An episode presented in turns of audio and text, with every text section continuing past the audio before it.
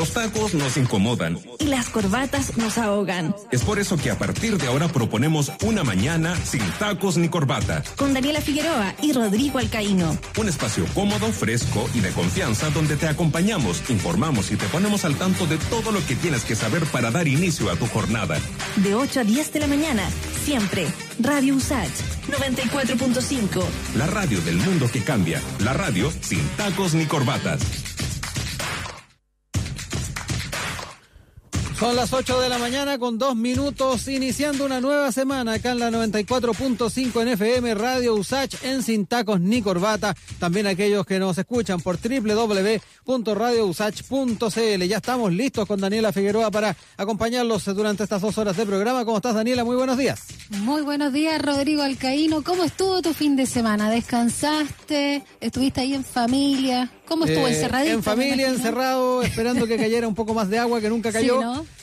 Pero bien, ¿ah? se aprovechan bien estos días eh, de, de- de descanso y de, de familia ahí en, en- en la cuarentena.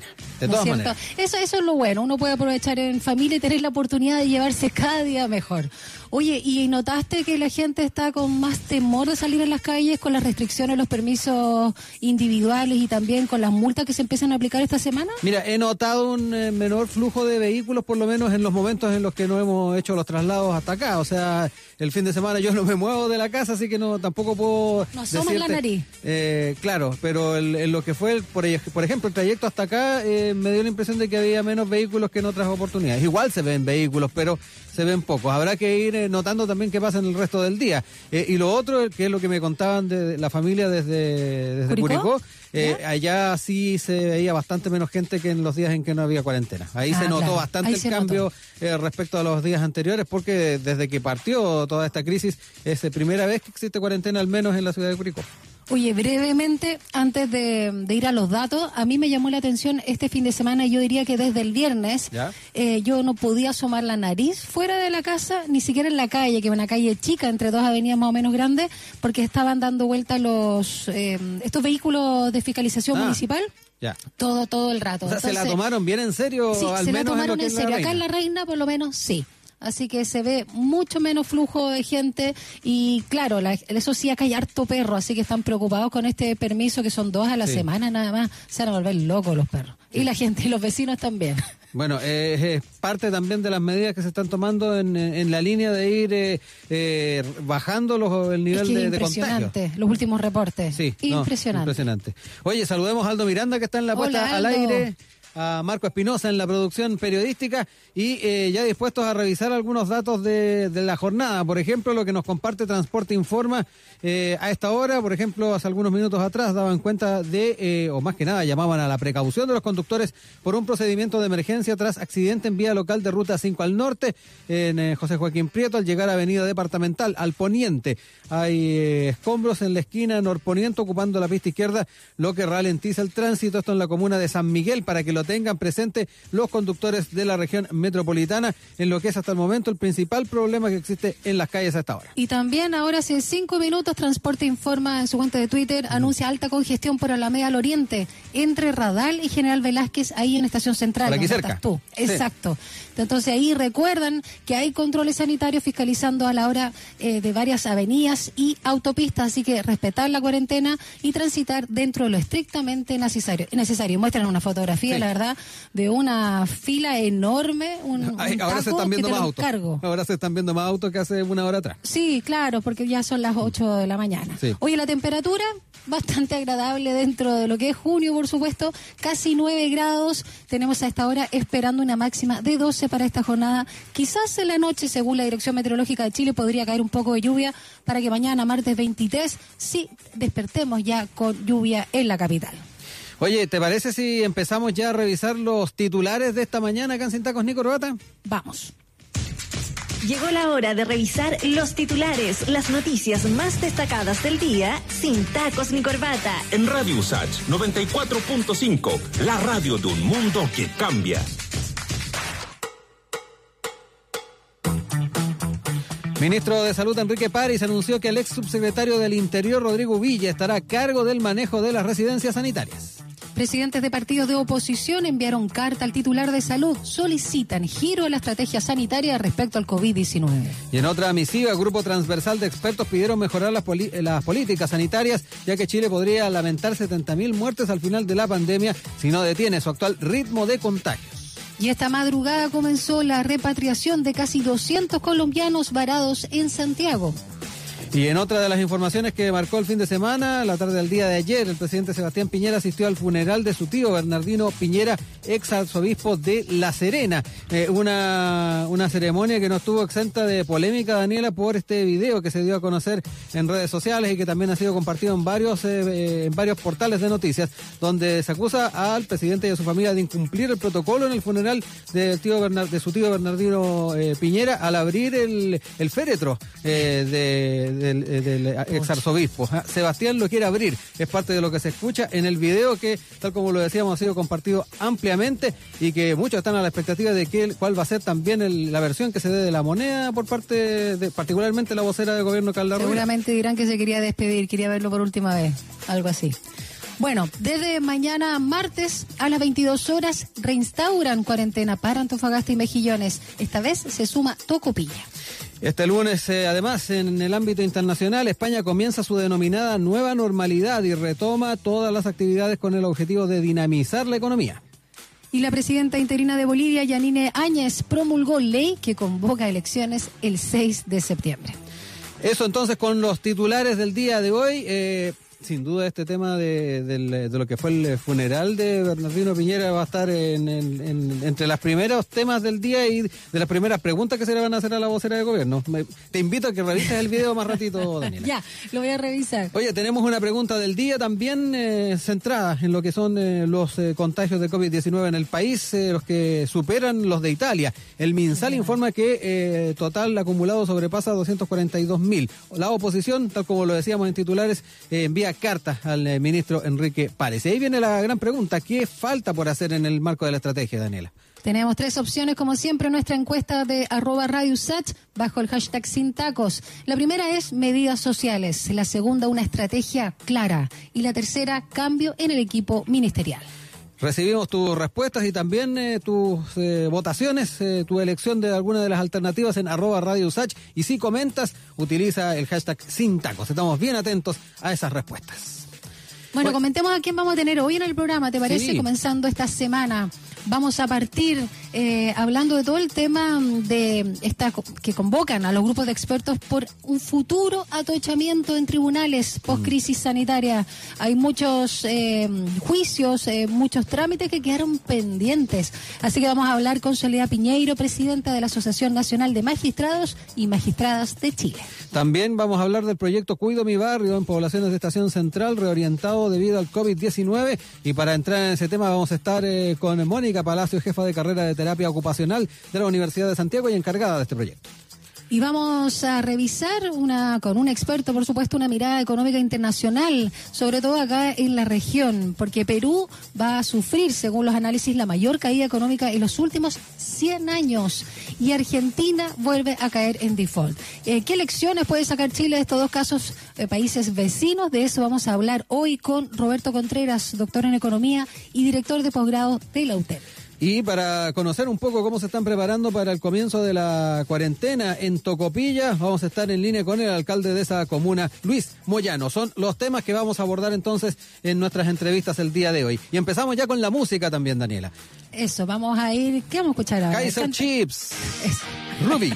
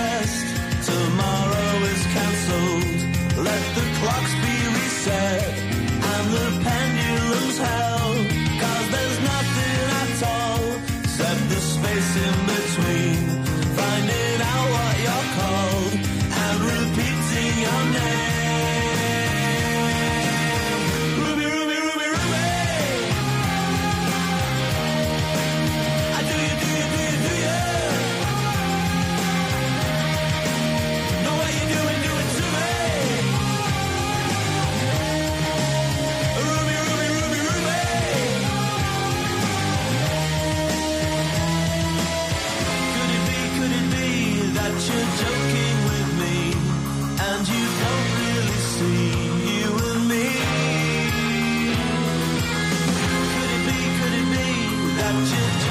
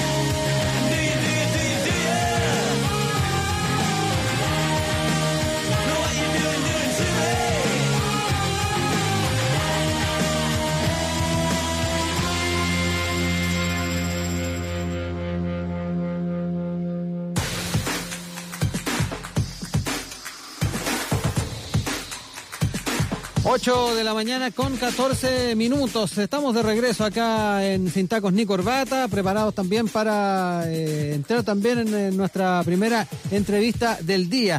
Y tal como lo comentábamos, Daniela, queremos eh, hablar eh, un poco de esta convocatoria que se ha hecho a un grupo de expertos por el futuro atochamiento que puede haber en tribunales post-crisis sanitaria. Exacto. A comienzo de este mes, el Ministerio de Justicia anunció la creación de mesas de trabajo para asegurar funcionamiento de tribunales una vez culminada la pandemia. Esto porque la cantidad de audiencias y actuaciones judiciales que se han suspendido hace previsible una congestión para el segundo semestre. Además, se buscará adaptar el sistema de justicia a una futura normalidad que agregará las experiencias de estos meses, por ejemplo, aprovechar mejor, eh, mejor digo, las videoconferencias.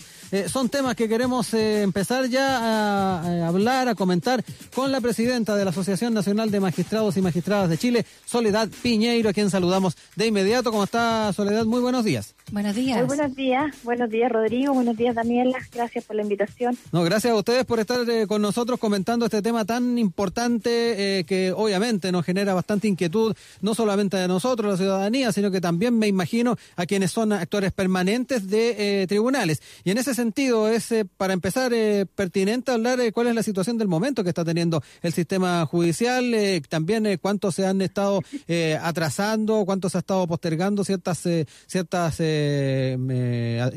audiencias que se han estado, que se suelen realizar con frecuencia. Cuéntenos un poquito de eso. Bueno, son varias las situaciones a las que nos vamos a ver enfrentados y a las que estamos enfrentando hoy día. Por de pronto, eh, nosotros estamos trabajando todos los días por vía a distancia, por todas las tecnologías posibles y que, ten- y que tenemos a mano. Pero sin duda, a propósito de la contingencia, Sí. hay varias acciones, audiencias y procedimientos que se han visto eh, retardados o que simplemente no se han podido realizar, ya sea porque las partes han pedido la suspensión, ya sea porque las condiciones no están dadas para poderlos realizar en la medida en que cada uno de los intervinientes ejerza sus derechos, o porque la ley que se dictó que suspende plazos y algún tipo de actuaciones también ha eh, señalado que deben de ser suspendidas, por lo que sin duda que a propósito de la posibilidad de retomar en unos tres meses más el trabajo eh, presencial, eh, nos vamos a encontrar con un eh, retardo en varios tipos de materias. Eh, ¿Están eh, previendo, perdona, septiembre, Soledad? por lo menos en septiembre termina el estado de emergencia. Nosotros Claro. estamos analizando en mesas de trabajo cómo va a ser el retorno, porque eh, no tenemos claridad y eso la, la autoridad sanitaria será la que nos tendrá que dar los estándares, pero no tenemos claridad quiénes son los que van a volver a trabajar, porque también dentro de los trabajadores del Poder Judicial tenemos mucha gente en grupo de riesgo, ya sea por enfermedades base o por la edad. Entonces nosotros presumimos que lo más lógico es volver a un trabajo presencial paulatino y seguro con las medidas que correspondan a efectos de mantener a la gente lo más alejada posible de este virus. Perdón, Daniela, eh, eh, quería también Sí. mm, preguntarle a Soledad respecto a si manejan cifras de, de audiencias que se han eh, suspendido, que no se han podido realizar. Y lo otro, eh, me recuerdo que cuando se empezó a hablar de los procedimientos a seguir en el marco de la pandemia, se hablaba mucho de tratar, dentro de lo posible, de realizar eh, eh, procedimientos simplificados cuando se pudiera. Eh, ¿Cómo se han dado también los números respecto a, a la realización de este tipo de audiencias? Eh, números números exactos no tengo, eh, no los manejo, eh, están las estadísticas, pero yo en este momento no las manejo.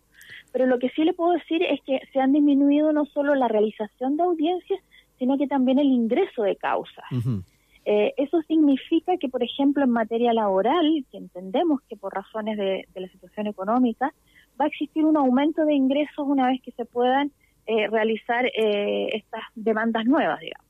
Eh, en, en la única, en la única instancia en donde el trabajo se ha mantenido, aun cuando en un periodo tuvo una baja, pero que se ha mantenido más o menos constante, es en las cortes, porque el trabajo de las cortes se realiza normalmente mediante alegatos, alegatos que se han estado realizando eh, por videoconferencia. La gran dificultad en materias, por ejemplo, como familia, es poder ubicar y notificar a los intervinientes para que Mm. puedan eh, conectarse. Además, en esas condiciones también nos encontramos con una brecha tecnológica muy importante, ya sea porque las personas no tienen los medios tecnológicos para comunicarse o carecen de las habilidades para poder conectarse.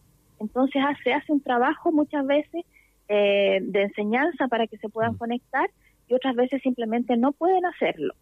Y eso nos ha detenido de alguna manera muchas de las audiencias que tienen que ver especialmente con eh, materias de familia, porque en familia las personas pueden acudir a sus diligencias sin apoyo de abogados. En otras materias, como materias penales o laborales, eh, muchas veces son las partes las que han solicitado la suspensión de algunas audiencias.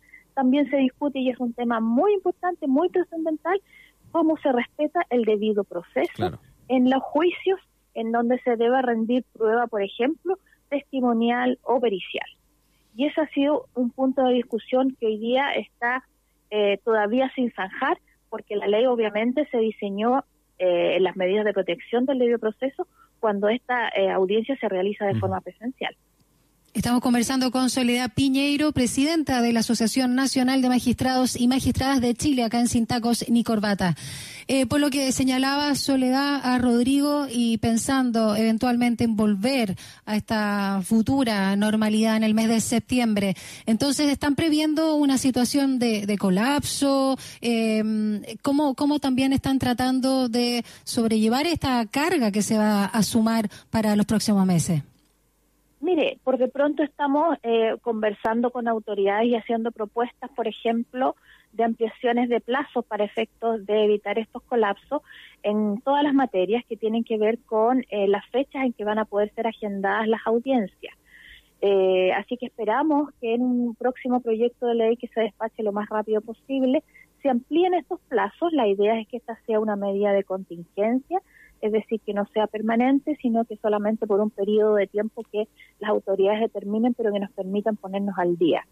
Estamos pensando también en pedir algunas modificaciones legales en esos mismos términos para efectos de agilizar algún tipo de, procedimiento, evitando la necesaria audiencia cuando, por ejemplo, las partes están de acuerdo en algunas medidas eh, que se tomen en materia de familia, en materia laboral o en otras que hoy día requieren eh, necesariamente que se desarrollen en audiencia.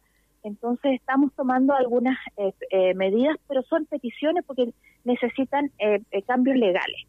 Eh, también estamos trabajando en una mesa con la Corte Suprema y los otros cuatro, eh, tres gremios, perdón, del Poder Judicial para efectos de tener protocolos de cómo vamos a volver a trabajar de manera paulatina y segura y cómo vamos a realizar algún tipo de materias que hoy día son muy conflictivas, como por ejemplo eh, las notificaciones. Las notificaciones, de acuerdo a la ley, las primeras notificaciones en un proceso se deben de hacer de forma personal. Claro. porque lo que hacen es asegurar que la persona tome conocimiento de la acción que se está dirigiendo en su contra. Hoy día, obviamente, esas audiencias, esas personas, esas acti- actividades de notificación están gran eh, medida suspendidas. Entonces, eso hace que se suspenda también toda la realización del procedimiento.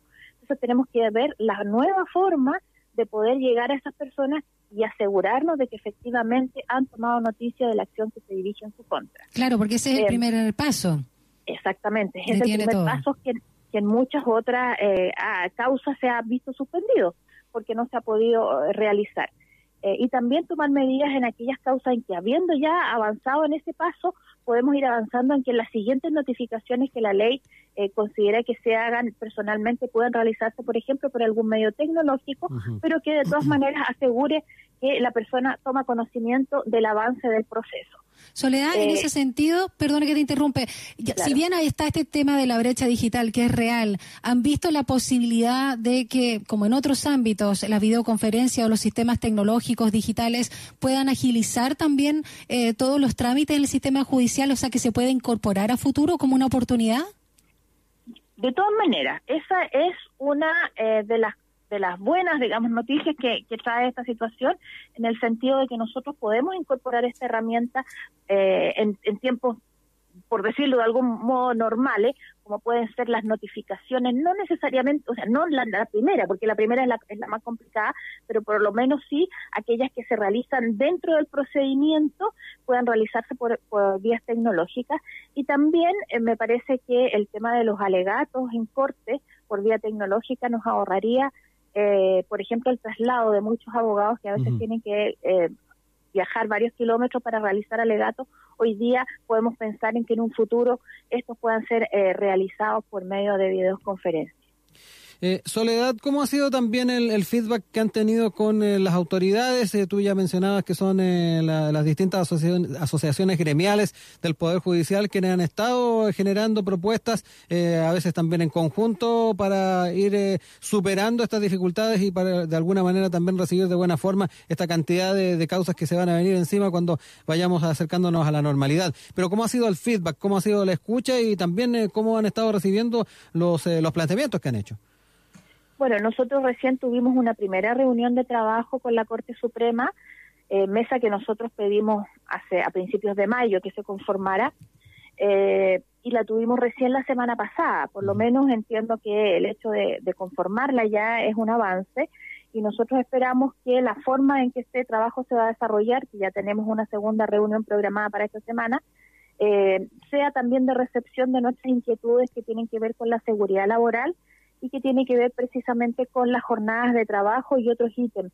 Nosotros entendemos que, por ejemplo, las personas que están en grupo de riesgo van a tener que mantenerse en teletrabajo por un tiempo bastante mayor a septiembre. Eh, y por eso es que entendemos que en esta mesa vamos a poder lograr acuerdos en ese sentido. Por otra parte, en la mesa eh, de trabajo con el Ministerio de Justicia, en donde creemos que vamos a, sobre el tema de las reformas legales eh, acabo de, señalar, la vamos a también a desarrollar por primera vez esta semana. Así es que eh, este llamado y esta recepción, yo creo que son avances de que estamos todos preocupados del mismo tema eh, y ojalá que se desarrollen de la mejor forma posible para poder encontrar eh, de forma colaborativa las soluciones que nos puedan ayudar a, a abordar, digamos, esta problemática de la mejor forma posible y que podamos sacarla adelante en el, en el breve plazo. Soledad, pero eh, en esta re- en, o en esta reunión que han tenido, eh, queda, queda mm, más o menos zanjado esta inquietud que tenían ustedes de cómo se va a administrar justicia en el marco de, de lo que estamos viviendo, eh, porque se ha dicho que se ha puesto bastante foco en las metas de gestión, en cómo se va a ir realizando, pero no en el tema de administrar justicia. ¿Le han quedado conformes respecto a cómo se ha estado eh, eh, tratando ese foco en particular? A ver, lo que, lo que justamente hicimos en esta primera reunión es organizar el trabajo para abordar las distintas áreas, porque son, son varias áreas. Sí. Y, y la de gestión es una de las dos grandes áreas desde mi punto de vista. La segunda es el enfoque que tiene que tener esa gestión precisamente para administrar justicia, porque toda la gestión tiene que ir orientada al objetivo principal, que es eh, desarrollar los procesos. Eh, y en ese sentido sí estamos de acuerdo en que ese es el objetivo principal, que estos procesos se puedan llevar a cabo y que se lleven a cabo también para que todas las partes puedan eh, exponer eh, sus derechos y que el proceso sea eh, respetando las garantías. Hay en materia penal es donde nos hemos encontrado con algunas dificultades de cómo se pueden desarrollar los juicios, sobre todo los más complicados, donde, donde hay una gran discusión respecto de, de las posturas de defensa y fiscalía. Yo creo que ahí vamos a tener que armar una mesa eh, con precisamente con fiscalía y defensoría para efectos de que podamos eh, acordar estándares de cómo vamos a realizar esas audiencias. Soledad Piñeiro, presidenta de la Asociación Nacional de Magistrados y Magistradas de Chile, muchísimas gracias por este contacto y por supuesto ojalá que lleguen a buen puerto para poder abordar este futuro atochamiento en tribunales luego que salgamos de esta crisis sanitaria. Que tengas una linda semana. Bueno, ustedes también les agradezco mucho. Yo creo que esto lo tenemos que sacar adelante Mm. solo vía acuerdo. Esa es la fórmula. Muchas, Muchas gracias. gracias y que tengan buen día. Igualmente, Gracias. Soledad. Muchas gracias por este Chao. contacto. Hasta luego. Sin tacos ni corbata. De 8 a 10 de la mañana por Radio Sach 94.5.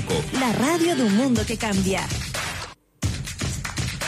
Son las 8 de la mañana con 28 minutos. Ahí estábamos entonces. Interesante el diálogo que teníamos, Daniela, para ir conociendo cómo se va a estar abordando por parte de los distintos actores del, eh, del sistema judicial chileno esta, esta verdadera avalancha de causas que van a llegar a, apenas empieza a normalizar todo en el país. Claro, las oportunidades que se pueden dar con la tecnología para simplificar quizás un exceso de burocracia, pero claro, el tema penal quizás es lo más complejo de abordar. Oye, son, eh, ya lo decíamos, las 8 de la mañana con 28 minutos. ¿Te parece si escuchamos música de quien estuvo en nuestro especial Sí. musical el viernes, además? Exacto, vamos con Madonna y este Material Girl. Qué buena canción.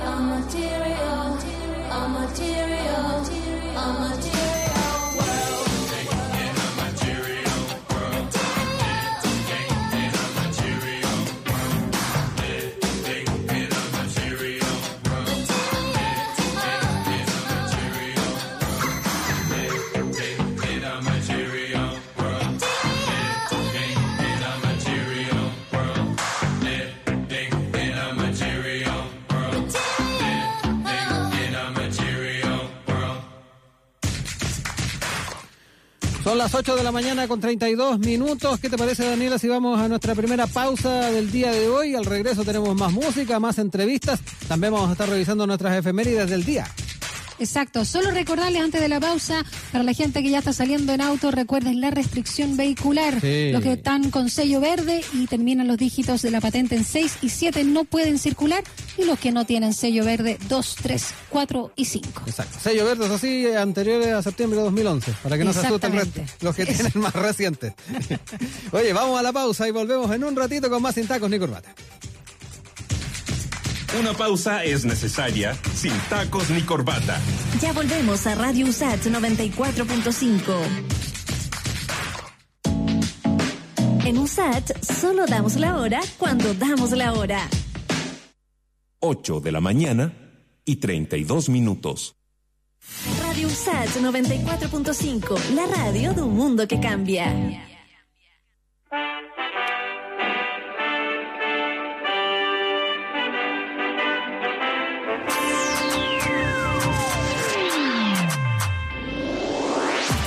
El mundo cambia gracias a la ciencia. En Radio USAT 94.5 FM Te contamos sobre los avances y descubrimientos en All You Need Is Lab con Ibelis Martel y Nadia Politis.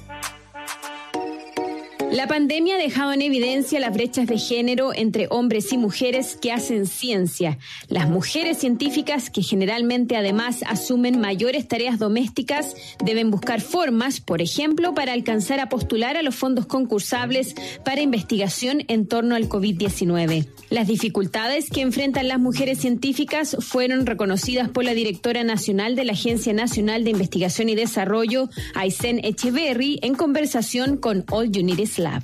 El impacto de la pandemia eh, lo que vino a hacer fue profundizar muchas de las brechas de género que ya habíamos reconocido y, y un poco siguiendo las líneas eh, de la hoja de ruta presentada por la subsecretaria en enero de este año, la hoja de ruta de género, hemos tomado distintas medidas. No todas son lo suficientemente profundas como quisiéramos, porque trabajamos también nosotros con escenarios presupuestarios restrictivos y con tiempos que son restrictivos, pero sí hemos logrado algunas cosas. La doctora en Ciencias Naturales y académica de la Universidad de Antofagasta, Cristina Dorador, aseguró que las autoridades deben implementar medidas que ayuden a impulsar la carrera científica de las mujeres en Chile. La pandemia ha, sacado esto a la luz con alta demencia. Entonces las autoridades claramente tienen que diseñar planes para sustentar la, carrera académica de, de las investigadoras y la carrera científica. Cristina Dorador se dedica a estudiar microorganismos que habitan lugares en condiciones extremas, específicamente en los salares del altiplano y el desierto de Atacama.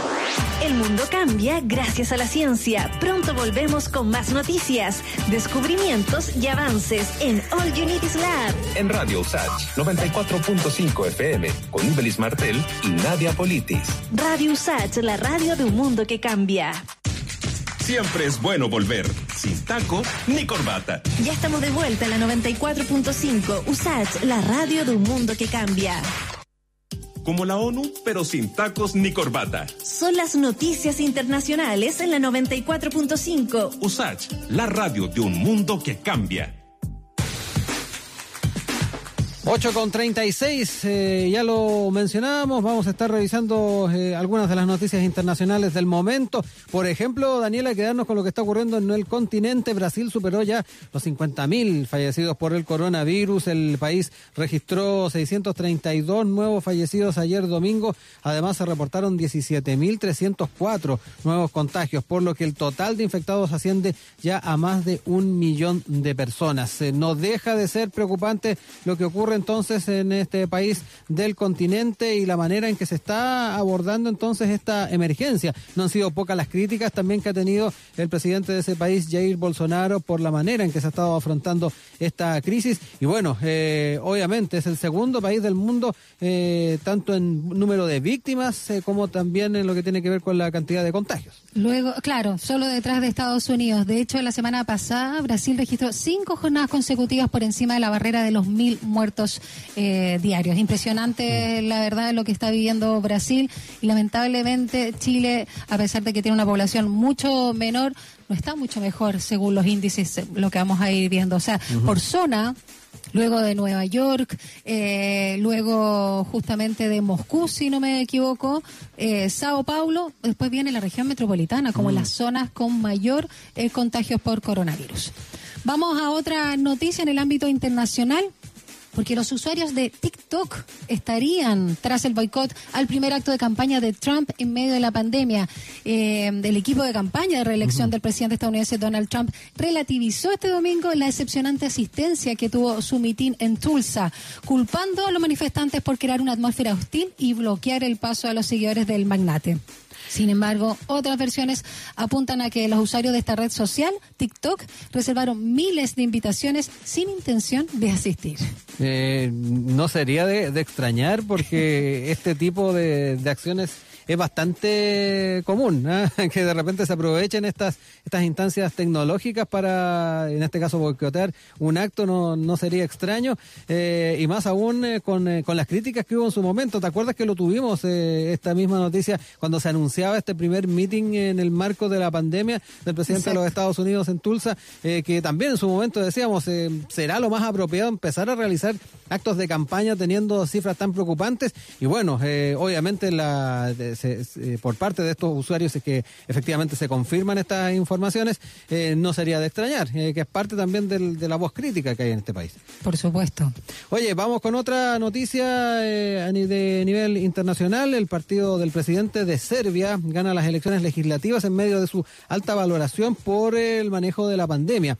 El partido del presidente Aleksandar Vucic in- eh, incrementó el día de ayer su poder con una aplastante victoria electoral en las elecciones legislativas que dejaron a la oposición muy reducida. El mandatario proclamó la victoria histórica, dijo, eh, de su partido de centro derecha con eh, 63,4% de los votos. Eh, también ha sido una de las naciones que ha sido bien catalogada por el manejo que ha tenido de la pandemia.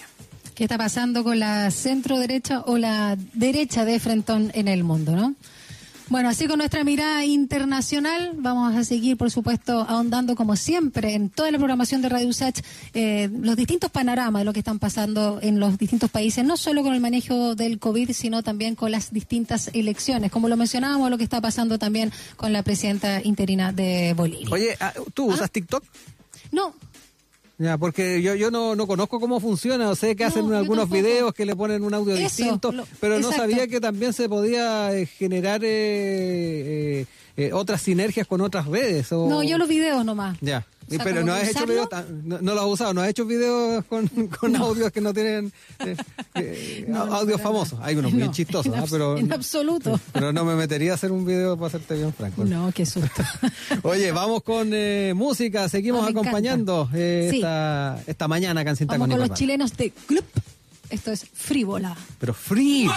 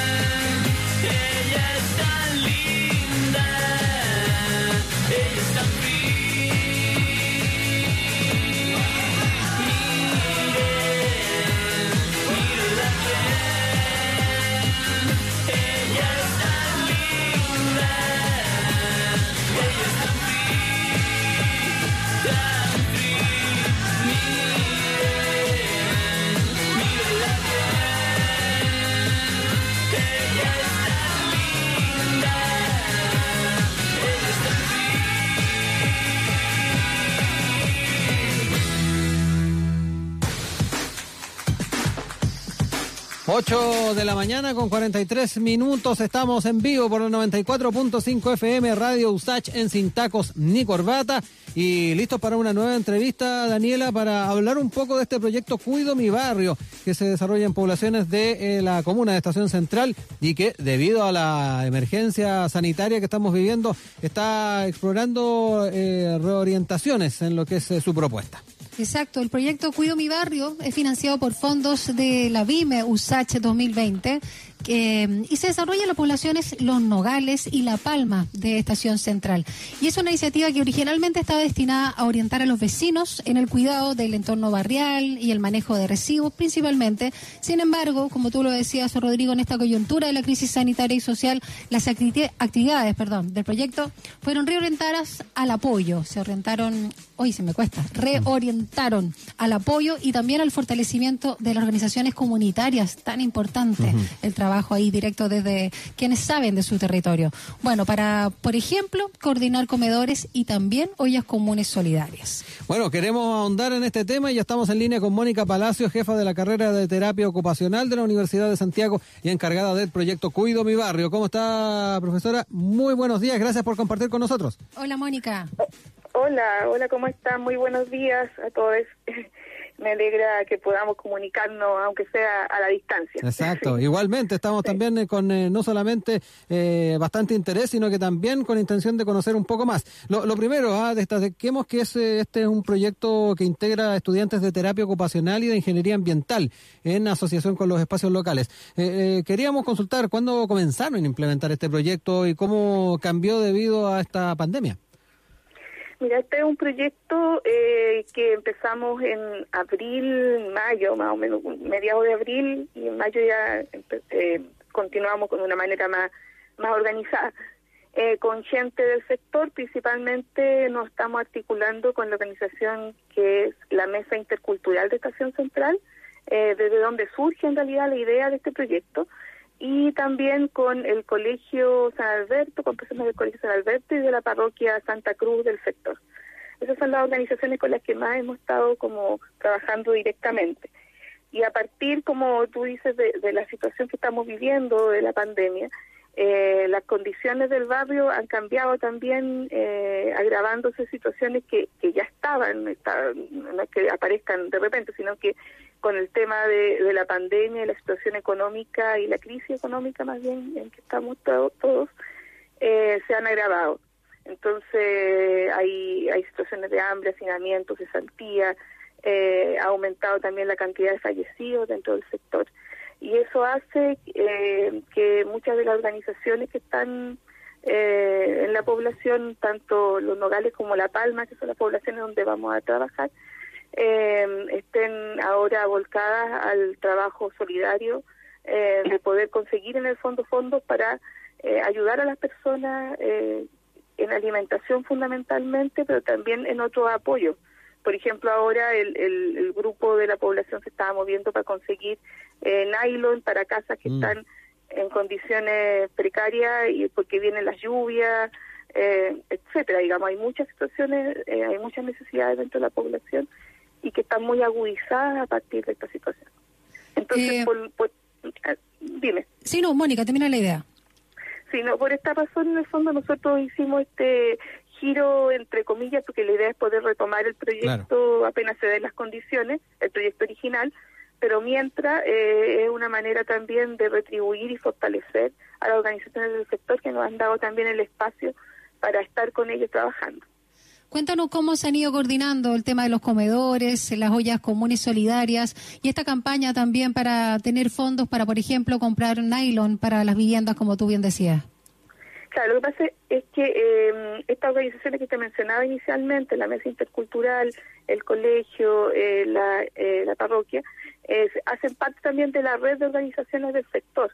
Entonces, eh, ellos ya están organizando, por ejemplo, comedores, ya los tienen, digamos, están funcionando.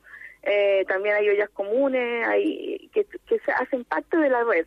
¿Me explico? Entonces, eh, de alguna manera nosotros también como eh, grupo eh, de Cuido Mi Barrio, como proyecto Cuido Mi Barrio, hemos ido eh, organizando también para vincularnos y hacernos parte de esta red y desde ahí colaborar. Entonces la campaña es más bien una eh, campaña para juntar fondos eh, eh, y de esta manera esos fondos traspasarlos a las organizaciones eh, y eso lo estamos viendo, todavía no lo tenemos resuelto cómo vamos a hacer el traspaso concreto, estamos, estamos como conversando eso. Pero la idea es poder, los fondos que se junten, poder hacer el traspaso a las organizaciones de manera directa para que sean las propias organizaciones las que, eh, por ejemplo, compren la, la, lo que requieren para los comedores o para las ollas comunes, o también se está usando el servicio de, de hacer cajas, digamos, de, de mercadería para repartir las personas que no pueden ir a los comedores. Eh, estamos, sí. Eh, No, eh, que te decía que hay diversas maneras de colaboración. Ujú.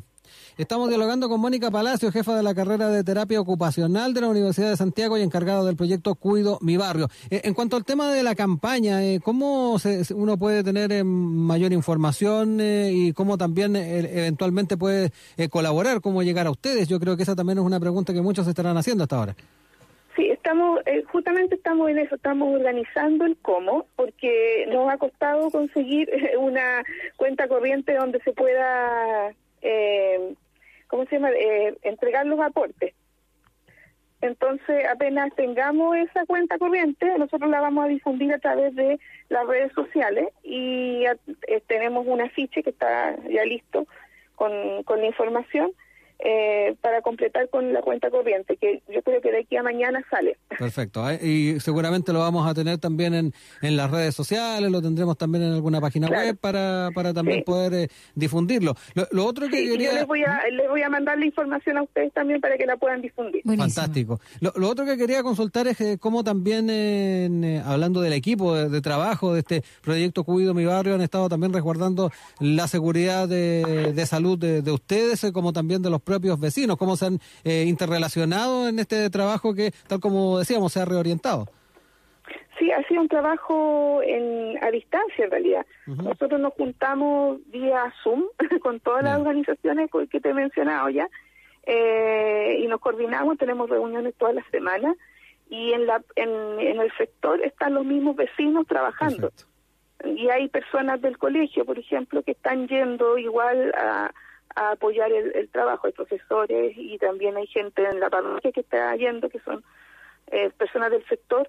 Eh, entonces eso permite activar esa red.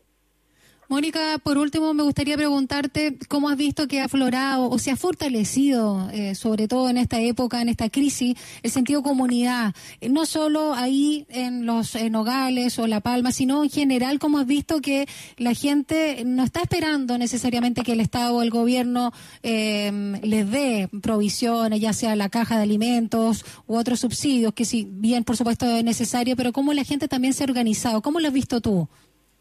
Eh, tal, tal cual como tú lo planteas, eh, yo creo que hay una fortaleza inmensa en, las personas, eh, en las comunidades, para poder resolver muchas veces situaciones eh, que, como te decía al inicio, eh, están desde siempre. No es que ahora aparezcan, lo que pasa es que ahora se agudizan más bien.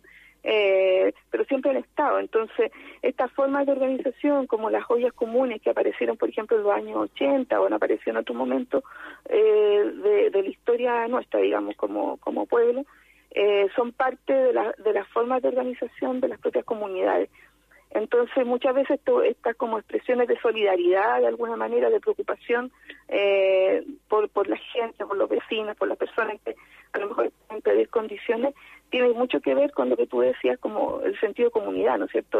Cómo, cómo esto nos interpela a participar, a hacer cosas, a generar eh, sinergia entre, entre las personas eh, de manera solidaria y de manera eh, también comprometida y, y de alguna manera también lo- yo lo veo como, como un acto político en términos de cómo nos organizamos, ¿no es cierto? Más allá de la política partidaria o más allá de otro tipo de política o más allá incluso de la política pública, cómo de manera ética y política nos vamos organizando como sociedad. Eh, ya casi para ir cerrando, eh, respecto a las ayudas, ustedes han estado haciendo un, un trabajo permanente durante este tiempo, eh, pero ¿se ha observado preocupación de otros sectores de nuestro Estado por eh, estas comunidades, Mónica? Oh, difícil pregunta. eh, es que yo creo que, claro, son, son espacios bien invisibilizados en realidad, pues, o sea, que, estaban escondidos. De hecho, hemos escuchado a gente del Estado decir que no tenían idea de que había hacinamiento en Chile, por ejemplo. Entonces, de repente hay, hay una brecha y una separación muy grande entre las instituciones del Estado y, y lo que pasa en las poblaciones. Ahora, lo más cercano son, eh, son las- los municipios, hay personas del municipio que también participan en la mesa, por ejemplo. Eh, hay personas del consultorio que están muy preocupadas y el consultorio que está en la población sabe de esta realidad y trata de, de hacer algunas cosas, pero son, claro, esfuerzos que, eh, que no son globales, ¿sí? no, tienen que ver más bien con voluntades, voluntades personales, eh, pero que no tienen que ver con una estructura ni una política que permita que esto- estas situaciones no se vuelvan a repetir, ¿me explico? O sea, eh, si nos vuelve a pasar el próximo año otra situación así, vamos a estar en lo mismo, mientras no hayan eh, estructuras sociales que cambien de manera más radical, digamos. Mónica Palacio, jefa de la carrera de terapia ocupacional de la Universidad de Santiago y encargada del proyecto Cuido mi barrio, ha estado dialogando con nosotros. Eh, obviamente vamos a estar muy atentos a los datos que nos puedas compartir eh, cuando ya tengan eh, definido la forma en que se va a poder también colaborar con esta campaña. Sí, ahí le estaremos compartiendo y esperamos eh, que esto nos vaya bien, digamos, nos resulte y, la universidad, la USAC, se haga presente también ahí en ese espacio. Exacta es la idea. Muchas gracias. Gracias, Mónica. Mónica. Que tenga linda semana. Gracias a ustedes, que estén muy bien también y cuídense mucho. Igualmente. Gracias, igualmente. Son las 8 con 55 minutos, eh, Daniela. Nos vamos a ir ahora con eh, eh, una pausa. ¿Nos vamos con pausa o nos vamos con música? Vamos con música a esta Música. hora, sí, ah, Sí, para seguir compartiendo esta selección y traer a Amy Winehouse ahora, que también estuvo en los especiales musicales de Radio Usach hace dos semanas atrás. Mira, no, me no- no me pierdo a ni uno. Ale Valle, que canta tan bonito. Ah, ¿verdad? Sí, es una experta en Amy Winehouse. Tiene un registro. eh, no, y- Nuestra Amy Winehouse chilena. Y, y creo que en algún programa de televisión hizo sí, po, por supuesto. Sí, sí. Y la personificó, pero de maravilla. No, un lujo. Vamos entonces, eh, a propósito de ese recuerdo, escuchar a Amy Winehouse, Rehab. They tried to make me go to rehab. I said no, no, no. Yes, I've been black, but when I come back, no, no, no. I ain't got the time, and if my daddy thinks I'm fine, try to make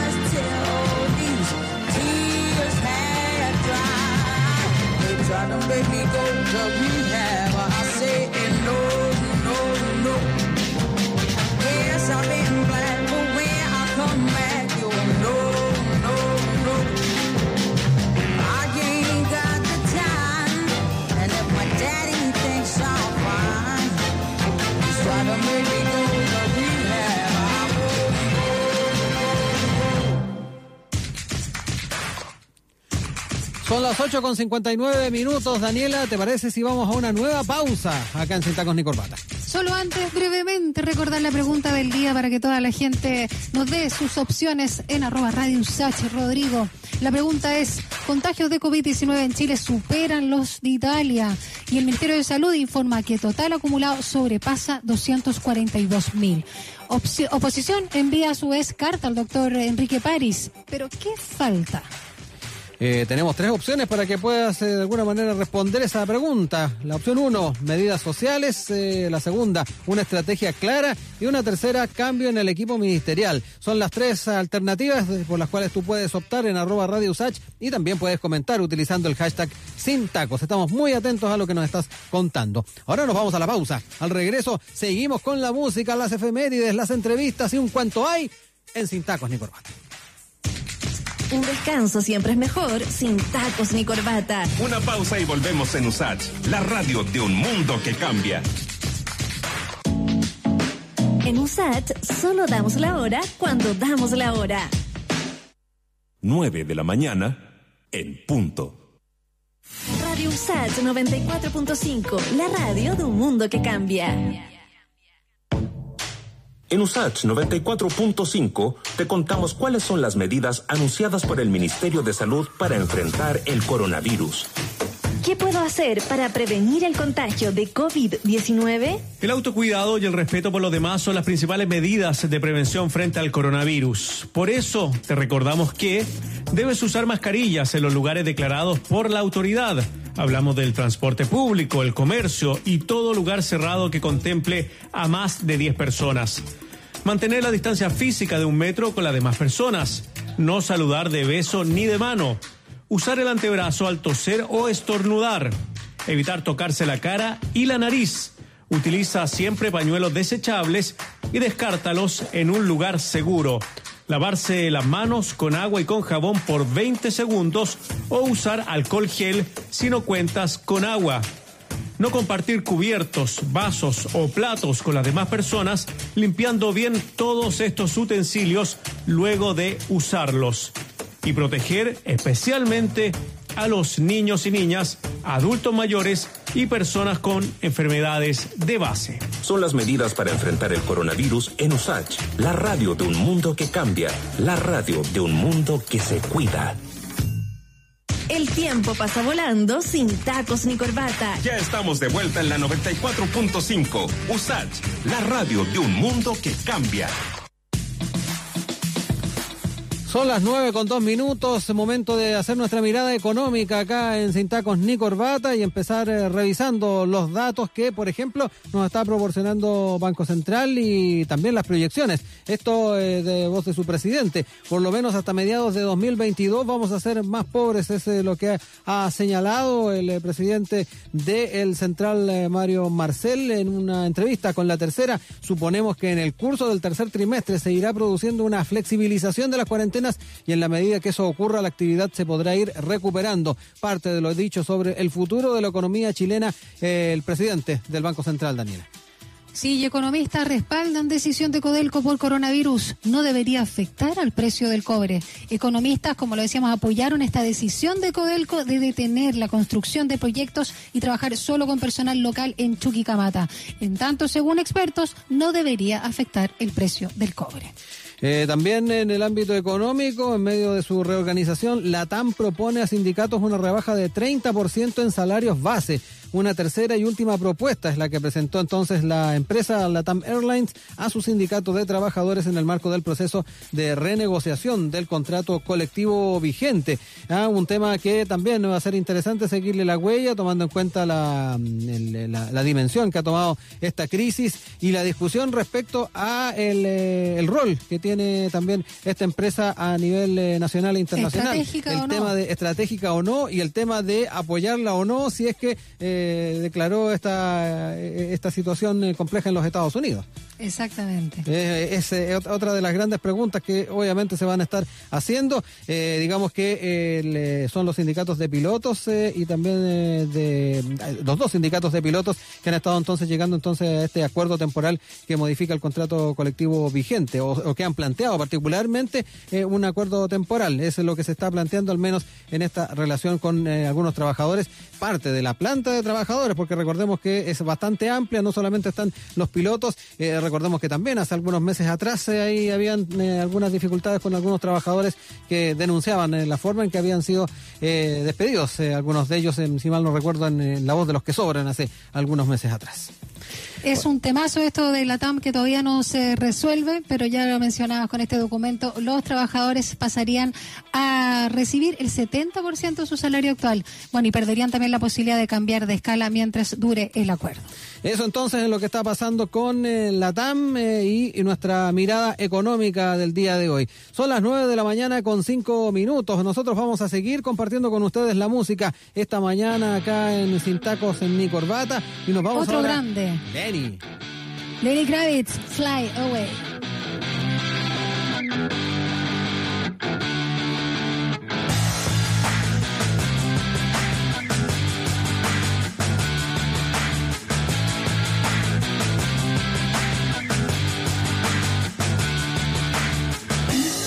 I wish that I could fly into the sky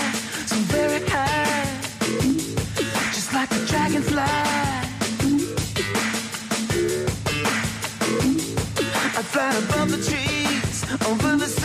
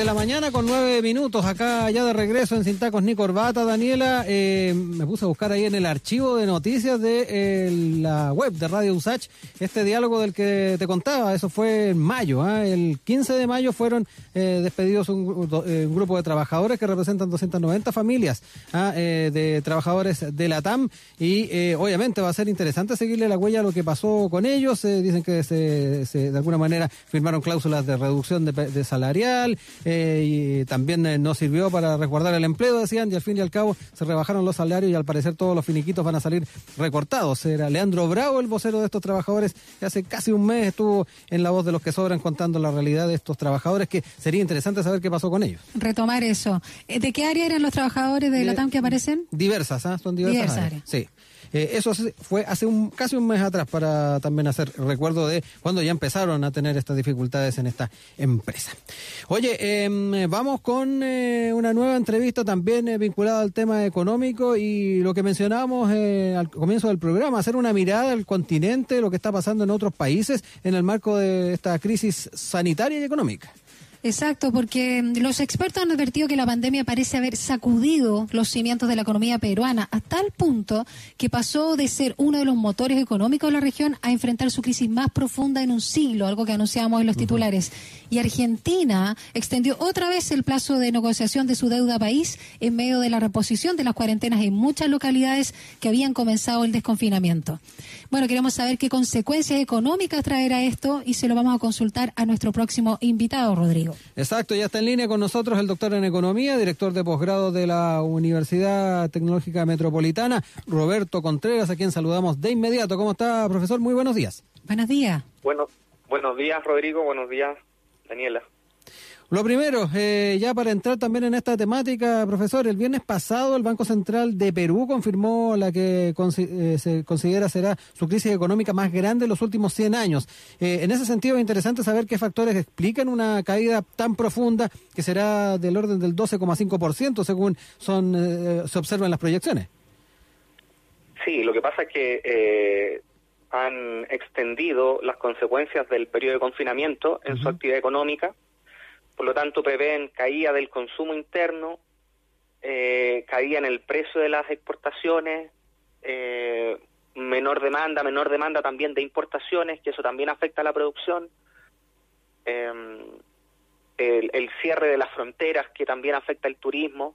Entonces son varios los factores que van explicando en realidad la, la, la proyección que hace el propio Banco Central, en este caso del Perú, que eh, si uno lo compara con las predicciones que había hecho eh, el Banco Mundial recién, o sea, ta- también el Banco Mundial a- había sacado una predicción muy reciente en que la economía se, se contraía un 5,2%, eh, y en particular esto, eh, estos países también, digamos, tenían una, una contracción importante, pero no se veía tan, tan relevante como la que señala el propio Banco Central del Perú. Sí. Para el Perú, el Banco Mundial había proyectado... Ah, no, sí, en el caso del Perú sí, sí que había proyectado una caída del 12% Ya, está y cercano. una recuperación del 7% para el segundo semestre. En cambio, para Chile, por ejemplo, eh, el Banco Mundial proyectó una caída del 4,3 y una recuperación del 3,1 para el próximo año. En cambio, en el IPOM, eh, nosotros vemos que el, el- la realidad para, el- para la economía chilena eh, que hace el Banco Central dice que el PIB se contraería este año entre eh, un 7,5 y un 5,5%, o sea, mayor a lo que había logrado predecir el, el propio Banco Mundial. Eh, entonces, en realidad, yo creo que todavía incluso podemos ver algunas cifras eh, un poco más altas en la región, que se- seguramente se van a ir ajustando paulatinamente Podrían ir subiendo más entonces. podrían, efectivamente, podríamos tener incluso un escenario un poquitito peor, eh, dependiendo de cuánto tiempo se extienda este esta política de, de confinamiento. Exacto, respecto de las cuarentenas, que acá eh, la región metropolitana recién llevamos una de las más estrictas, más de un mes, y por supuesto pensando en las dinámicas que hubo inicialmente. Pero volviendo a Perú, que tuvo una de las cuarentenas más estrictas eh, de la región, y cuánto impactó eso en la economía, desde el inicio incluso de la cuarentena ahí en Perú, eh, ellos inyectaron a su economía 12 mil millones de dólares para liquidez, el mismo monto del plan de emergencia en Chile. ¿Demostró eso no ser suficiente? Claro, es que a- además tienes que compararlo en términos per cápita. O sea, eh, eh, eh, la población peruana es casi el doble de la población chilena. Por lo tanto, en términos per cápita es prácticamente la mitad. Claro, no fue suficiente. Eh, eh, o sea, ha- hay temas ahí relevantes, tiene mucha informalidad también. Eh, y no olvidemos que en Perú eh, otro de los elementos relevantes también que hay detrás es la alta corrupción, que aparece en todos los informes. Entonces, claro, dependiendo de cómo se haga el estímulo, dependiendo de, de cómo se focaliza esta ayuda, eh, y por eso que tenemos que tener cuidado en términos de, que efectivamente estos 12 mil millones finalmente no se entrampen en la burocracia y lleguen a las personas, a, a lo que tienen que llegar. A veces pueden haber errores, por ejemplo, en entregar ayudas a personas que probablemente no lo necesiten, pero es mejor que la ayuda llegue a que se entrampe eh, muchas veces dentro de lo que es el aparataje burocrático. Eh, Eso mirándolo de la- desde la perspectiva nacional, eh, profesor. Eso mirándolo, claro, desde la perspectiva nacional y desde la perspectiva de cualquier país de la región. O sea, la región completa es una de las regiones más afectadas por esta pandemia. El descontrol hoy día de la enfermedad está radicado fuertemente en América Latina y yo diría Estados Unidos. Eh, Esa sería los una... otros países los otros países han logrado ir conteniendo con políticas muy estrictas de confinamiento. Acá en. Chile la, no hay una política dura de confinamiento. O sea, cuando hablamos de una política dura de confinamiento es ojalá que la gente no salga a ninguna parte durante un mes, pero tener un mes duro es mejor tener un mes muy duro a, a tener muchos meses eh, al 30 o 40% de la actividad económica. Estamos conversando hasta ahora con Roberto Contreras, doctor en economía, director del posgrado de director de posgrado de la UTEM, acá hablando entonces del escenario económico a nivel del continente y particularmente de nuestra zona. Quedémonos un poco en Argentina, profesor, eh, y consultarle por qué los analistas señalan que Argentina está otra vez en crisis y en riesgo de default, además. Eh, clarifiquemos además el término para aquellos que también, tal vez no están tan familiarizados con él. Sí, eso es prácticamente una quiebra. Eh, significa que el país no puede pagar sus deudas, no tiene recursos para poder pagar sus deudas, entonces entra en un proceso de renegociación para ver cómo puede hacer frente a esa deuda en el futuro. Eh, Argentina hace mucho tiempo que viene con eh, serios problemas de financiamiento eh, y sobre todo de, deuda relacionada con déficit del sector público. De ahí también eh, el otro tema relevante que, que uno no se puede descuidar es el tema del endeudamiento, sobre todo del sector público, porque genera eh, finalmente estas consecuencias que, estamos viendo un país con tremenda cantidad de recursos, eh, que tiene un tremendo potencial, pero que ya lleva, eh, yo diría, los últimos 20 años eh, prácticamente estancado, sin poder avanzar justamente por el problema de deuda pública. Sea, tienen un serio problema ahí en, tratar de manejar esta deuda, no generan confianza hacia lo que es la inversión extranjera. eh, y, y yo creo que en algún momento empresas chilenas penetraron con fuerza ahí y seguramente a la luz de lo que está ocurriendo y de lo que ha venido ocurriendo durante los últimos años, eh, probablemente no hayan sido buenas decisiones. Y el problema es que hoy día no pueden salir porque su nivel de inversión ya es, es de otras características, es de más largo plazo, entonces no, no es llegar y salir. ¿En qué momento se podría dar ese escenario de, de default, eh, profesor, en, en Argentina? Le- ¿qué No, ellos ya están. Ya están. Eh, técnicamente ellos ya están en default. O sea, eh, eh, por eso decía, la región en general está enfrentando un momento muy difícil. Debemos pensar lo siguiente, mira, cae el precio de los productos de exportación, han caído el precio de los alimentos y ha caído el precio del petróleo. Ya, por lo tanto, ingresan menos dólares al- a la economía. En segundo lugar, eh, tenemos, mm, cuando tú anticipas eso, lo que ocurre es que eh, la rentabilidad que pudieran tener, por ejemplo, inversores extranjeras, imagínate una persona que viene y compra acciones de, de alguna empresa de ese país, dice, chuta, eh, eh, ante, ese- ante este escenario, lo más probable es que la moneda se deprecie, se deprecie fuertemente. Entonces imagínate que tengamos una caída eh, de la, una depreciación de la moneda del 10%. Si a eso le sumamos la caída del valor de cotización de su activo, imagínate un, un otro 10% más, o sea, dicen, tengo una caída del 20%. Mm. ¿Qué me conviene hacer en este escenario? Lo que hacen es anticipar eso y sacan el dinero. O sea, lo transforman en efectivo, dicen, van al mercado cambiario, transforman ese dinero, como son inversiones extranjeras, cambian ese dinero por, por dólares y lo sacan de la economía. Y eso que piensa un inversor extranjero también lo, lo piensan inversores nacionales incluso. Por eso que tuvimos salidas, flujos de capitales, o sea, salidas de capital de la región eh, en gran magnitud durante el mes de marzo, cuando vino justamente el, el escenario más crítico. ¿Qué es lo que ha ocurrido? Que las políticas de contención a nivel internacional, eh, eh, la inyección del Fondo Monetario Internacional y otros ha permitido reequilibrar un poco estos balances. Eh, pensemos que hay deuda, por ejemplo, eh, la misma deuda peruana, la misma deuda chilena, eh, que también se transa en los mercados mundiales y que habían subido mucho eh, la tasa de interés de, de los bonos. Ahí habitualmente el- uno de los parámetros que se utiliza es el bono, las tasas de que pagan los bonos a 10 años. Entonces, esa uno observa una subida fuerte en el mes de marzo, pero ¿qué es lo que ocurre después? Que con la inyección que hay de, de, eh, de capital a nivel mundial que han hecho los bancos centrales, eh, han tendido a, a normalizarse y volver a rangos muy parecidos a los que teníamos antes. Incluso en, en el Perú, el- las tasas del, del bono del Perú están más bajas que, que, que lo que tenían previo al, al inicio de la, de la crisis. Entonces, eh, aquí dos consideraciones importantes. La primera es que eh, efectivamente hemos tenido una fuerte caída que se dio principalmente en el mes de marzo de commodity, del valor del, precio de activo, acciones, renta variable. Pero cuando uno ve después los indicadores de nuevo de las acciones, que recordemos que los mercados transmiten información. Entonces están anticipando lo que está viendo, el, el- el- sobre todo las grandes inversiones, cómo se están moviendo los flujos de inversión.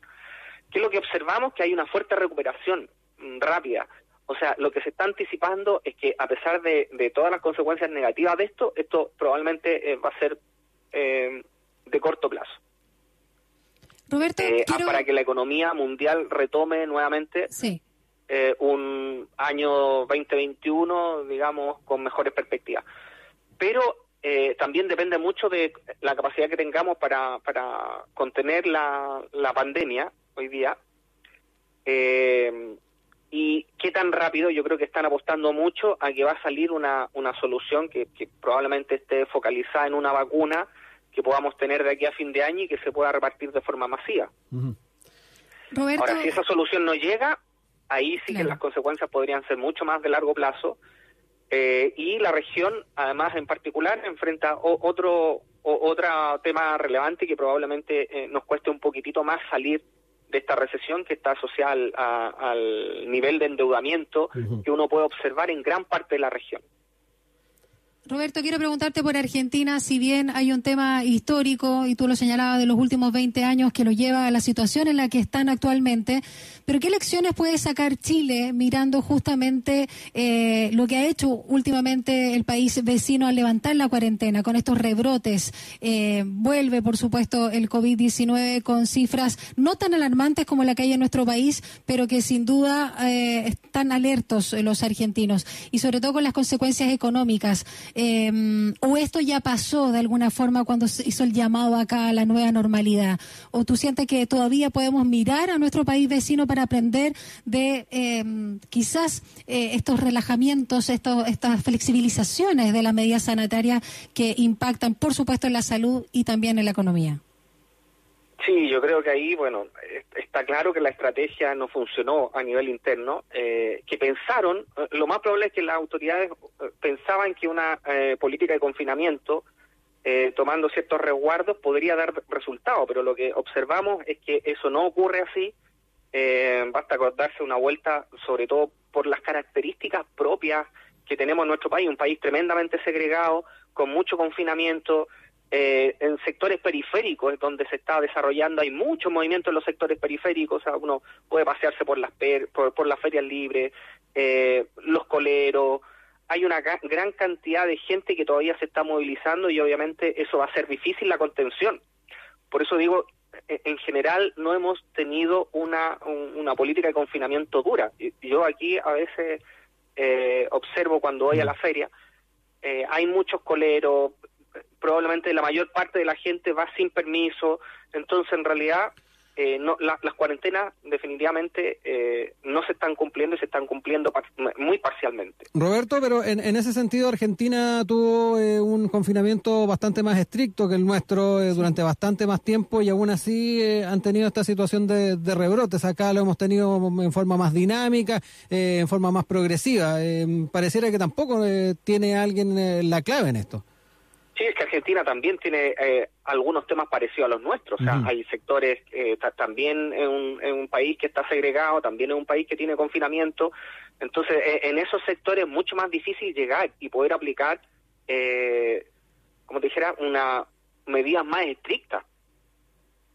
O sea, po- porque no tienen la realidad que tienen otros países. O sea, estas políticas de confinamiento duras han resultado en países desarrollados que tienen poca desigualdad, que no tienen tanta segregación, que son eh, que están más concentradas, eh, también son más densas en términos de construcción. Cuando uno anda en la ciudad euro- eu- europea, eh, pocas casas y muchos departamentos. En el caso eh, propio nuestro, imagínate Argentina, eh, Chile, que, que además son países que sufren eh, terremotos cada cierto tiempo, eh, la cultura es menor que la que tienen en estos países, entonces cuesta mucho más el control eh, del confinamiento en, las ciudades propiamente, sobre todo en las ciudades grandes. Entonces eso también pasa en Buenos Aires, o sea, ta- también es una ciudad que, que sufre ciertas eh, características propias que la, la que tenemos en Sudamérica. Eh, Roberto, una última consulta ay, que tiene que ver con eh, declaraciones del presidente de la CPC, Juan Sutil. Él dijo, entre otras cosas, el país no puede soportar una situación de paralización eh, total. Reconoció que mientras eh, más concentrado el impacto de esta meseta, más fácil y rápida va a ser la recuperación y el retorno al proceso económico. Además, se mostró a favor de la idea de hibernación. Eh, no sé cómo lo ves tú también la posición que han tomado desde la CPC. Sí, por, por eso decía que a, a veces o sea, lo, lo que ha mostrado en los países que son más disciplinados en este ámbito, por eso que se habla una un- una política de invernación que en realidad es el confinamiento que han vivido los países europeos. Ent- Entendamos, o sea, en realidad lo que estamos hablando cuando hablamos de invernación es tener la disciplina Sí. de efectivamente llevar adelante esta cuarentena. O sea, es, básicamente eso, o sea, ser muy estricto un mes es me- y es mejor ser muy estricto un mes de tal manera de poder contener todos los rebrotes y, y poder aislar efectivamente eh, lo que está ocurriendo con la enfermedad a estar cinco o seis meses con esta cosa dando vuelta Sí. sin poderlo contener. Y asegurando los recursos para aquellos que necesariamente tienen que salir, que, es- que eso esa es la otra patita que de repente no permite la hibernación. Claro, cosa de poder en algún momento determinado eh, dar ese vuelco y poder empezar estos procesos de en, en Europa. Y ojalá que sea durante eh, estos meses de invierno. O sea, porque a- aquí es donde además del- de, de esta enfermedad que está dando vuelta, se pueden mezclar con las típicas enfermedades de invierno, o sea, la gripe, el resfrío común, la, las bronconeumonias, la neumonía, y, y que ahí sí que el sistema de salud nuestro puede efectivamente colapsar. Entonces, por eso decía, es bueno tener esta política. Cuando acá hablamos de inverna- cuando acá se habla de invernación, en realidad es a- aplicar la política de confinamiento, pero de manera estricta, como se aplicó en los países eh, más avanzados y donde efectivamente han tenido buenos resultados y han podido ir reabriendo sus economías. Exacto, no un confinamiento a la chilena, como nos decía un médico la semana pasada también a la hora de entrar en el tema de la, de la hibernación. Eh, Claro, y, y, y yo diría un confinamiento a la sudamericana, porque eso pasa Mm. en Claro. toda la región. Roberto Contreras, doctor en Economía, director de posgrado de la UTEM, ha estado con nosotros esta mañana acá en Sin Tacos ni Corbata. Profesor, muy buen día, gracias por compartir este comienzo de la jornada. Gracias por el análisis. Buenos días, que tengan un, un- una excelente mañana. Igualmente. Gracias, igualmente. Chao. Son las 9 con 28 minutos. Seguimos acá en Sin Tacos ni Corbata. Nos vamos eh, con eh, música. Nos vamos con un nuevo tema musical para seguir acompañando esta jornada. Vamos con Colombia, con K. Trátame bien. Trátame, Colombia con K. Sí, y trátame bien. ¿Y yo? Sí, tú.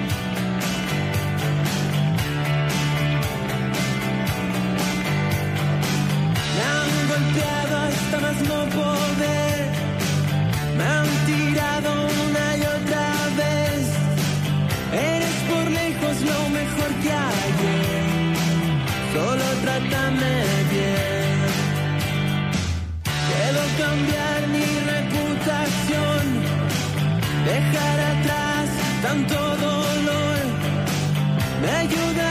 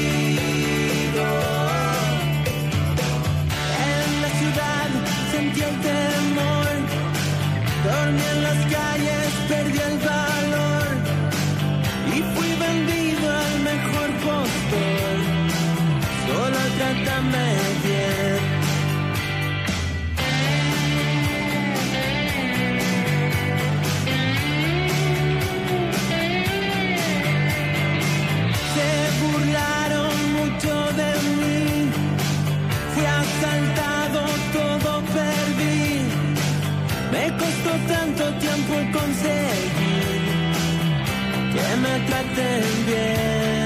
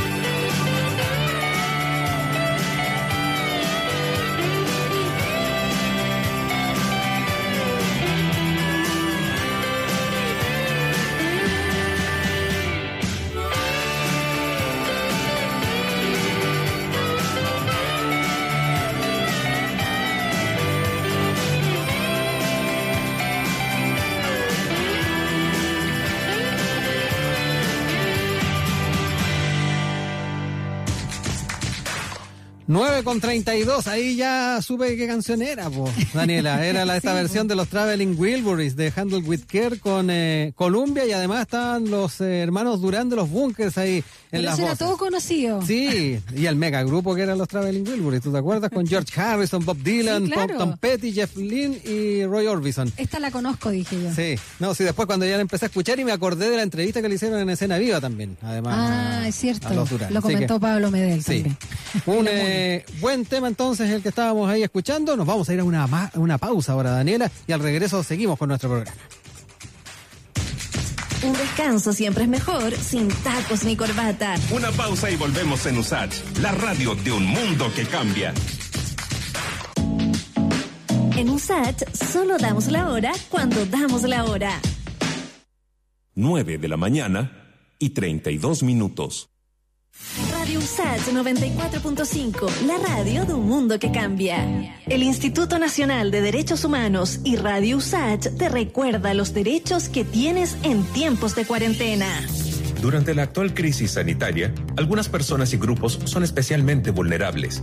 Por ejemplo, personas adultas mayores en situación de calle, en cárceles, hogares u otros recintos.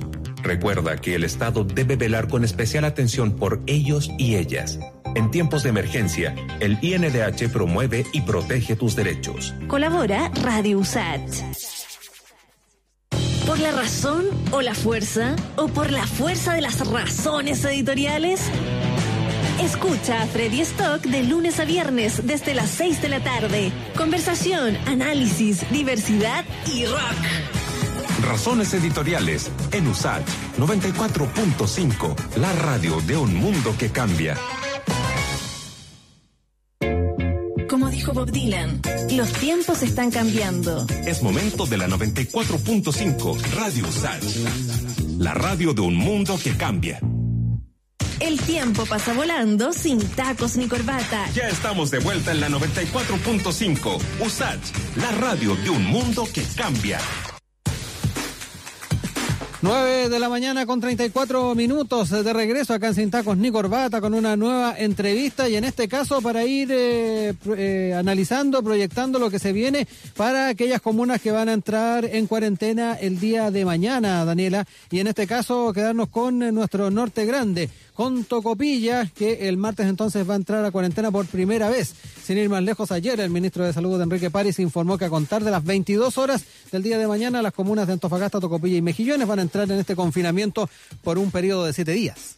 Exacto, la medida fue tomada por el Comité de Emergencia luego de la visita realizada a la región por el subsecretario de Redes Asistenciales Arturo Zúñiga, quien constató una alta movilidad de personas en la zona, lo cual, dijo, favorece las condiciones para la propagación y el contagio del COVID-19. Y bueno, ya estamos en línea con el alcalde de Tocopilla, Luis Moyano, a quien saludamos de inmediato. ¿Cómo está, alcalde? Muy buenos días. Buenos días, alcalde. Eh, preocupado y de verdad cosas que molesto también. Preocupado porque este tema sí hace rato que estábamos nosotros pidiendo algún tipo de medida con algunas ciudades del norte, el caso de Calama, que se nos complicó, María Elena, Antofagasta, y también nosotros, porque de un día para otro aumentamos en forma considerable la cantidad de personas afectadas.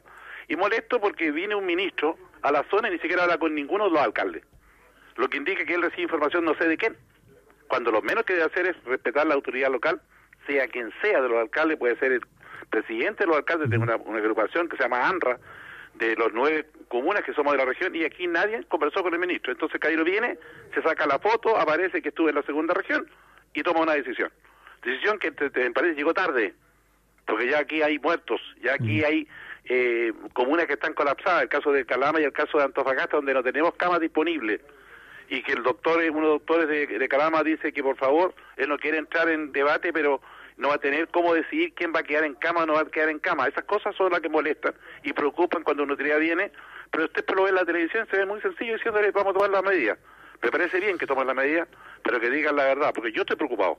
Eh, en ese sentido, alcalde, el subsecretario Zúñiga, ¿en qué momento eh, les dio a conocer este este tema de, la, de, la, del- de lo que tiene que ver con el confinamiento? ¿En qué momento supieron? Porque obviamente para un municipio no es fácil empezar a eh, preparar los equipos, exacto. Eh, A ver, eh, este tema es delicado porque sucede que lo que pedíamos, hemos pedido un montón de veces, no hemos sido escuchados. No, me, me- me molesta que cada vez que uno conversa con el gobierno, lamentablemente, y voy a ser bien franco, yo soy independiente.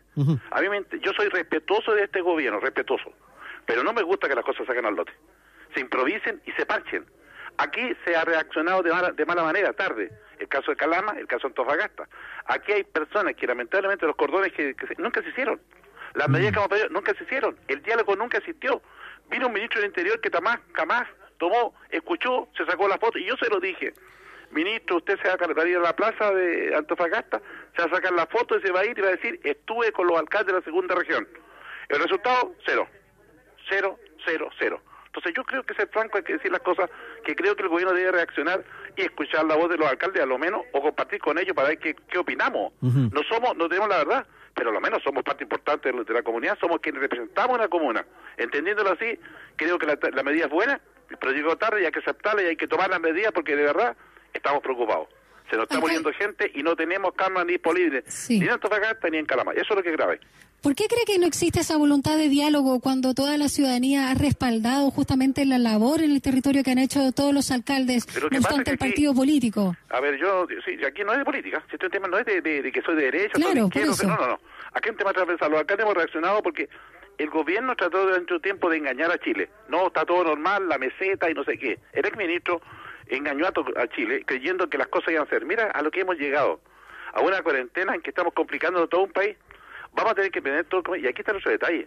Tú puedes declarar cuarentena, pero si esa persona no tiene para comer porque come a diario, por lo que hace diario, ¿con qué come? El gobierno, vamos a entregar canastas. Las canastas llegaron tarde, mal y nunca. Entonces, tenéis que tener... prema- Si vas a hacer una cuarentena, ok, entreguemos la cantidad de canastas para que la gente permanezca en la casa si estaría en la calle. En caso contrario, la gente se va a salir porque necesita parar la olla para poder comer. Esas son los- las cosas que molestan. Ahí está la improvisación que te planteo. Si está bien que hagamos cuarentena, pero a la gente entreguemos el, instrumento que es la comida, lo menos, lo menos. Porque la luz y el agua no se van a cortar. Pero la comida si no la tiene, ¿qué hace el papá? ¿Qué hace la mamá? ¿Qué hace el niño chico? ¿Qué hace el adulto mayor? Son las cosas que te molestan y por, por favor, que el gobierno entiende que, que no podemos seguir improvisando y hay que hacer ya que algunos de estos piensen y hagan las cosas como corresponde. Oiga, alcalde, eh, ¿qué respuesta se le dio particularmente a usted en los momentos en que se pedía la cuarentena en una primera La instancia? la pedí yo, Porque pedí, además eh, eh, otras comunas de la región tuvieron eh, cuarentena anteriormente, pero ustedes nunca la, la- pudieron acceder a ese decreto. A ver, es que lo que pasa es que yo, yo hace dos semanas atrás estaba tranquilo, tenía 22 personas. Y de repente lo subí a 44, 48, 85, o sea, y ahí me empecé, momentito, güey. Porque en- salieron de un día para otro, triplicamos y cuatriplicamos el asunto. ¿Qué significa? Que estaban escondiendo información. Porque nosotros dependemos de los test que se hacen acá, pero se después señala la teoría en Antofagasta. Y ahí hay una demora de 3, 4 días, y recién sabíamos. Y esa gente podía estar contaminada y andar en la calle. Son las cosas que también hay que decir. Nosotros, la gente que andamos en la calle, somos muy responsables de no cumplir la cuarentena y tomar las medidas de resguardo para que las cosas funcionen. Yo creo que de verdad aquí hay muchas, somos muchos culpables de no hacer las cosas como corresponde. La responsabilidad Primero, compartida. El aislamiento que corresponde para tomar las medidas necesarias. Estamos muy estresados en eso y no queremos entender. Eh, alcalde, lo otro importante es saber del tema de, de las cajas. Usted ahí Eso. estaba en la duda respecto, o más que nada estaba complicado porque no habían llegado tarde mal y nunca. Decía, ver, ¿qué eh, pasó eh, con las cajas? ¿Cuántas se ver, repartieron? ¿Cuántas se han repartido? Nosotros, a nosotros nos entregaron 7.000 cajas y aquí tenemos la población, unas casas, a lo menos son, eh, porque es- es fácil decir, a todo le va a tocar y sucede que aquí eran solamente para algunas casas. Focalizar Tocopilla, voy a dar un dato que a lo mejor ustedes no lo dominan. Tocopilla tuvo también el, el estallido social, como todos, y tuvimos el tema del coronavirus. Pero lo que no tuvieron las otras comunas del país es que el, este gobierno decidió cerrar cuatro termoeléctricas y se fueron 3.000 personas a la calle. Mm. Este tema que el presidente se lo entregué por escrito, cinco cartas, en que le dije que tomara algún tipo de medida para Tocopilla, nunca lo hicieron. Cuando le dije al ministro del Interior, nunca lo hicieron. Eso es lo que reclamó el alcalde Moyano. Y cuando estoy diciendo esto, estoy diciendo de que esa gente son los cesantes que tengo en la calle que andan buscando trabajo. Y si no hay reconversión, que nunca la hubo, esa gente quedó hoy día a la deriva. Porque no tenemos una situación donde te- eh, entrar a trabajar. Yo no soy como otra ciudad donde hay minería, donde hay una zona franca, nos complicamos.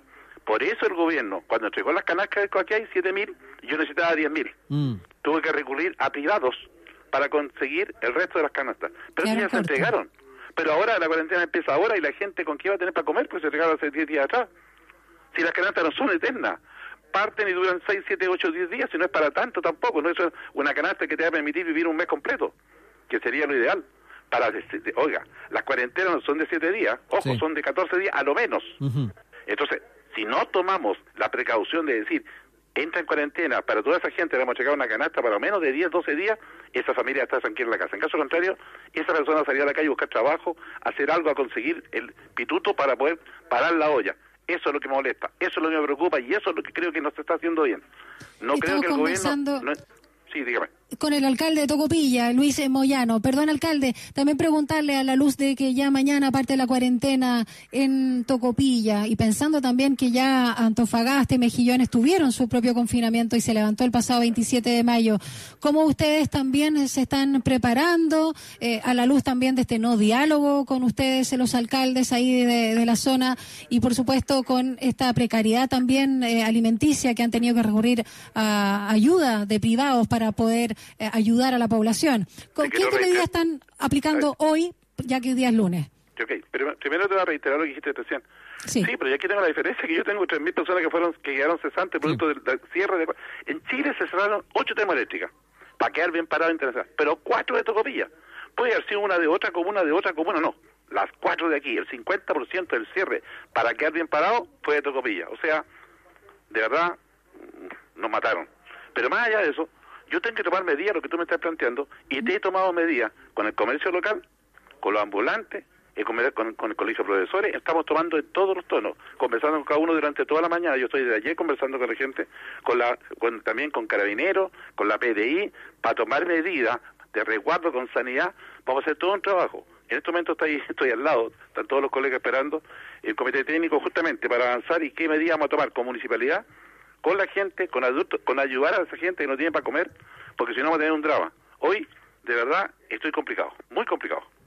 Alcalde, eh, lo último, con todos los antecedentes que nos ha entregado, uno, uno pensaría que aquí hace falta una suerte de plan tocopilla para Hace rato que lo pedí, enfocarse. lo pedí por escrito. Si tú lees la carta que le entregué por cinco veces al presidente de la República, se la entregué en Cerrillo, se la entregué en Antofagasta, se la vuelvo a entregar en Antofagasta, viajé a la moneda y cada vez el presidente la voy a leer, voy a ver, pero respuesta ninguna.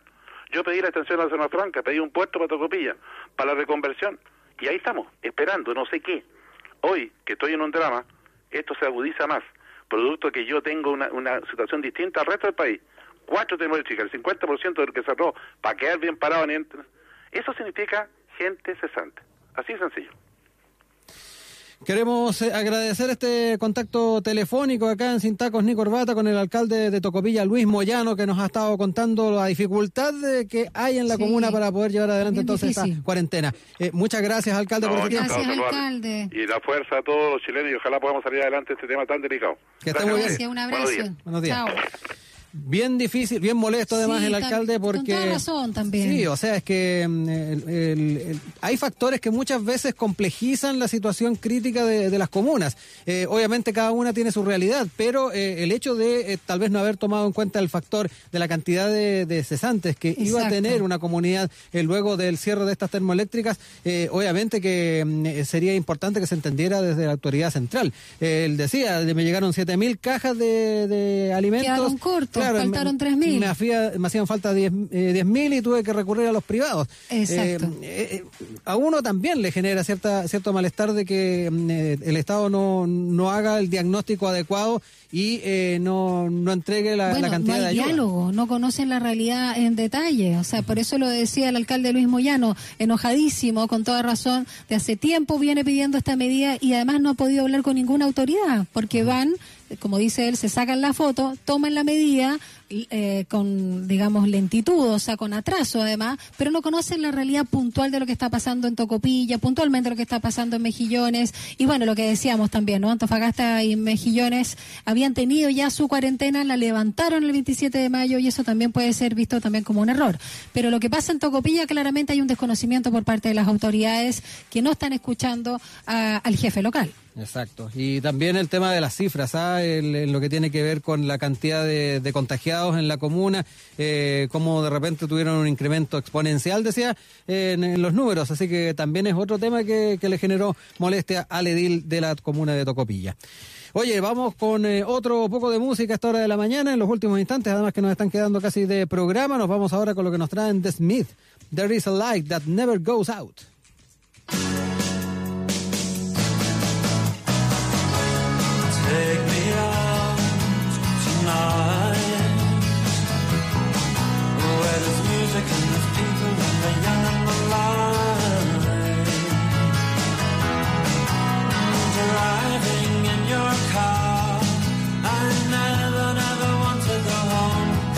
Because I haven't got one anymore.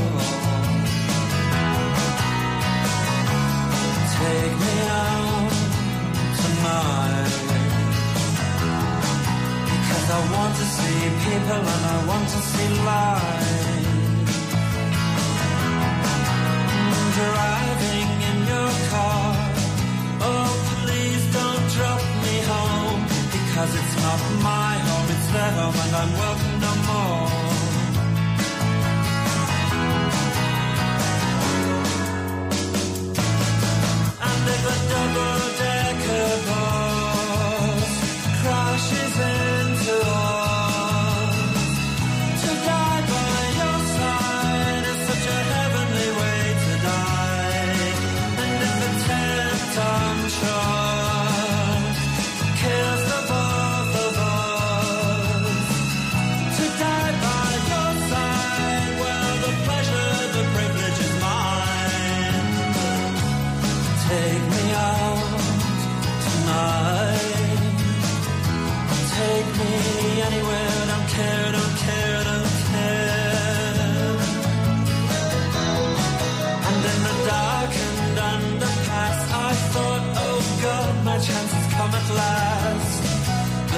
Strange fear gripped me and I just couldn't ask. Take me out tonight. Oh, take me anywhere. Don't care, don't care, don't care. Driving in your car. I never, never want to go home because I haven't got one